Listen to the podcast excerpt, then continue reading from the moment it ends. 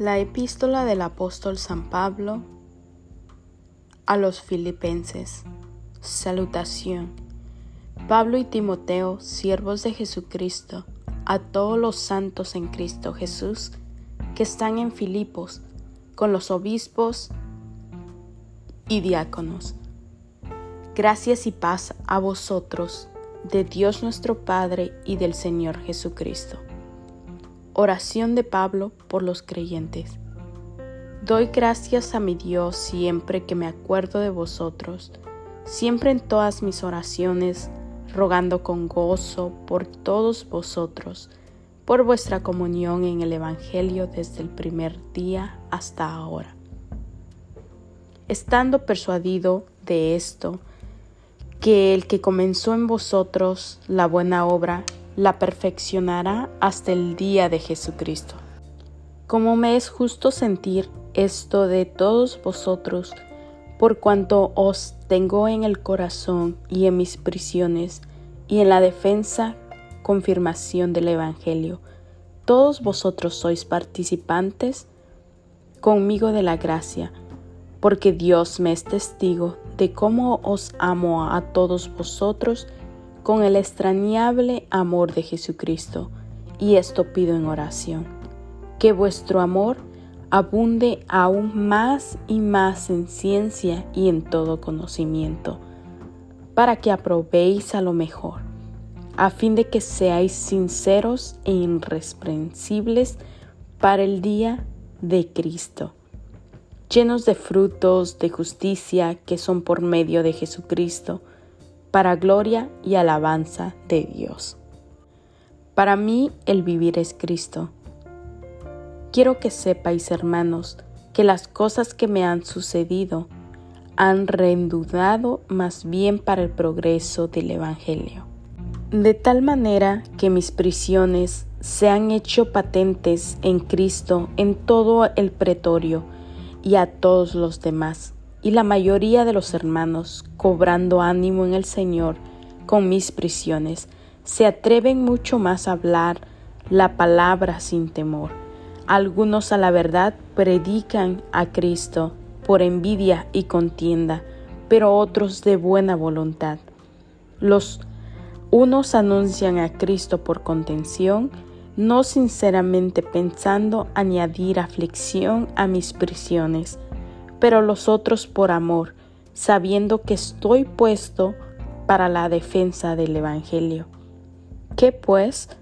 Que no obstante de todas maneras, o por pretexto o por verdad, Cristo es anunciado y en esto me gozo y me gozaré aún, porque sé que por vuestra oración y la suministración del Espíritu de Jesucristo, esto resultará en mi liberación.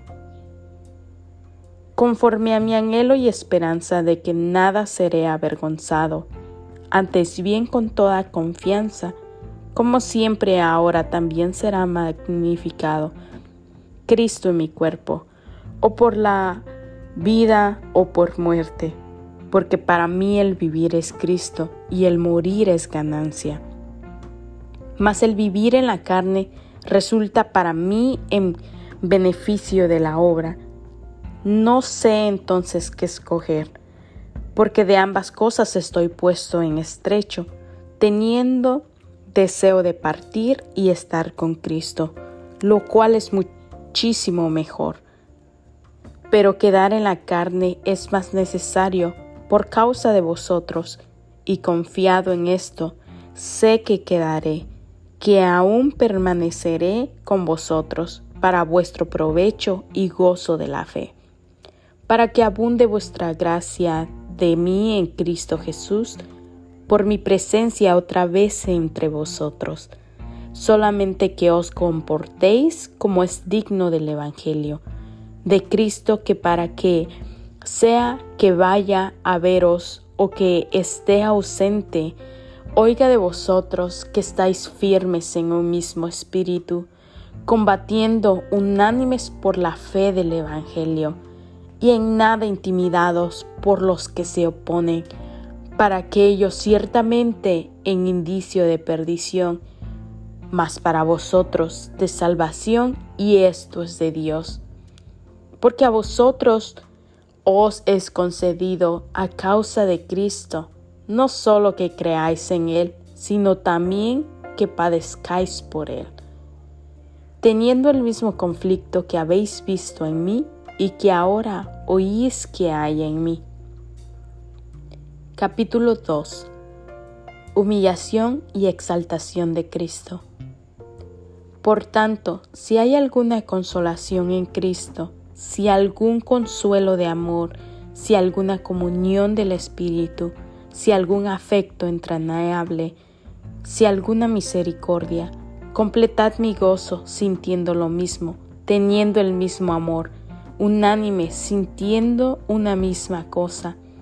Nada hagáis por contienda o por vanagloria, antes bien, con humildad, estimando cada uno a los demás como superiores a él mismo, no mirando cada uno por lo suyo propio, sino cada cual hablen por lo de los otros. Haya pues en vosotros ese sentir que hubo también en Cristo Jesús, el cual, siendo en forma de Dios, no estimó el ser igual a Dios como cosa que aferrarse, sino que se despojó a sí mismo, tomando forma de siervo, hecho semejante a los hombres, y estando en la condición de hombre, se humilló a sí mismo, haciéndose obediente hasta la muerte y muerte de cruz, por lo cual Dios también le exaltó hasta lo sumo, y le dio un nombre que es sobre todo nombre, para que en el nombre de Jesús se doble toda rodilla de los que están en los cielos y en la tierra y debajo de la tierra, y toda la lengua confiese que Jesucristo es el Señor para gloria de Dios Padre. Luminares en el mundo. Por tanto, amados míos, como siempre habéis obedecido, no como en mi presencia solamente, sino mucho más ahora en mi ausencia. Ocupaos en vuestra salvación con temor y temblor, porque Dios es el que en vosotros produce así el querer como el hacer, por su buena voluntad.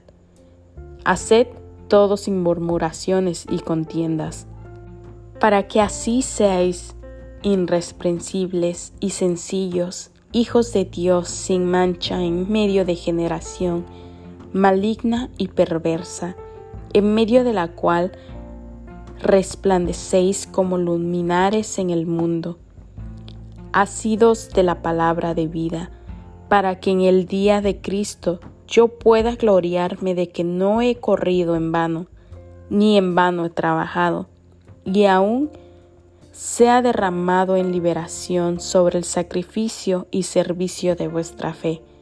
Me gozo y me regocijo con todos vosotros, y asimismo gozaos y regocijaos también vosotros conmigo. Timoteo y Epafrodito. Espero en el Señor Jesús enviaros pronto a Timoteo, para que yo también esté de buen ánimo el saber de vuestro estado. Pues a ninguno tengo del mismo ánimo y que tan sinceramente se interese por vosotros, porque todos buscan lo suyo propio, no lo que es de Cristo Jesús, pero ya conocéis los méritos de Él, que como a hijo, a padre, ha servido conmigo en el Evangelio Así que a éste espero enviaros, luego que yo vea cómo van mis asuntos, y confío en el Señor que yo también iré pronto a vosotros.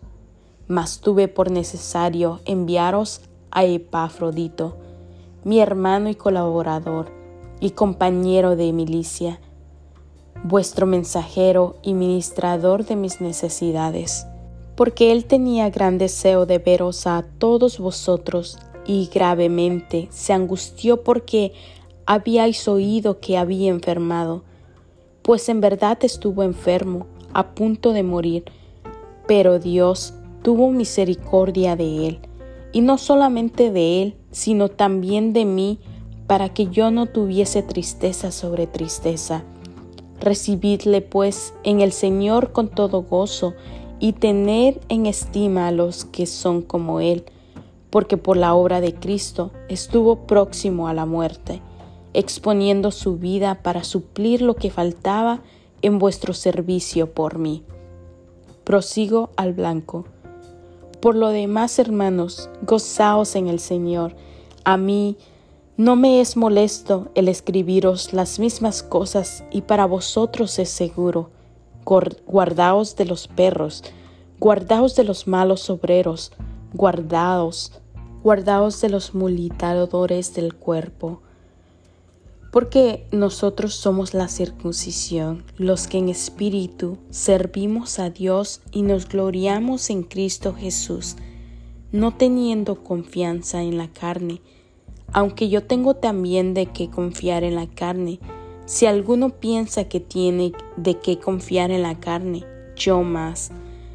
Circuncidado al octavo día del linaje de Israel, de la tribu de Benjamín, hebreo de hebreos, en cuanto a la ley fariseo, en cuanto a celo, perseguidor de la iglesia, en cuanto a la justicia, que es la ley irreprensible pero cuántas cosas eran para mi ganancia, las que he estimado como pérdida por amor de Cristo.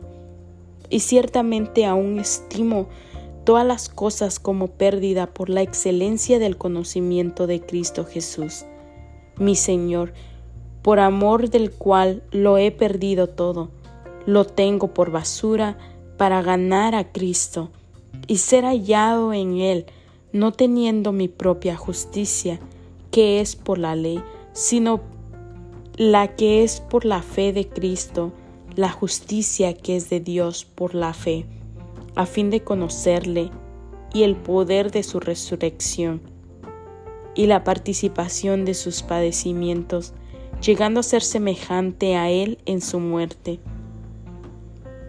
Si en alguna manera llegase a la resurrección de entre los muertos, no que lo haya alcanzado ya, ni que ya sea perfecto, sino que prosigo por ver si logro asir aquello para lo que fui también asido por Cristo Jesús. Hermanos, yo mismo no prefiero haberlo ya alcanzado, pero una cosa hago, olvidando ciertamente lo que dejé atrás y extendiéndome a lo que está delante, prosigo a la meta, al premio del supremo llamamiento de Dios en Cristo Jesús. Así que todos los que somos perfectos, esto mismo sintamos, y si otra cosa sentís, esto también os lo revelará Dios. Pero en aquello que hemos llegado, sigamos una misma regla, sintamos una misma cosa. Hermanos, ser imitadores de mí y miradlo a los que así conducen según el ejemplo que tenéis en nosotros.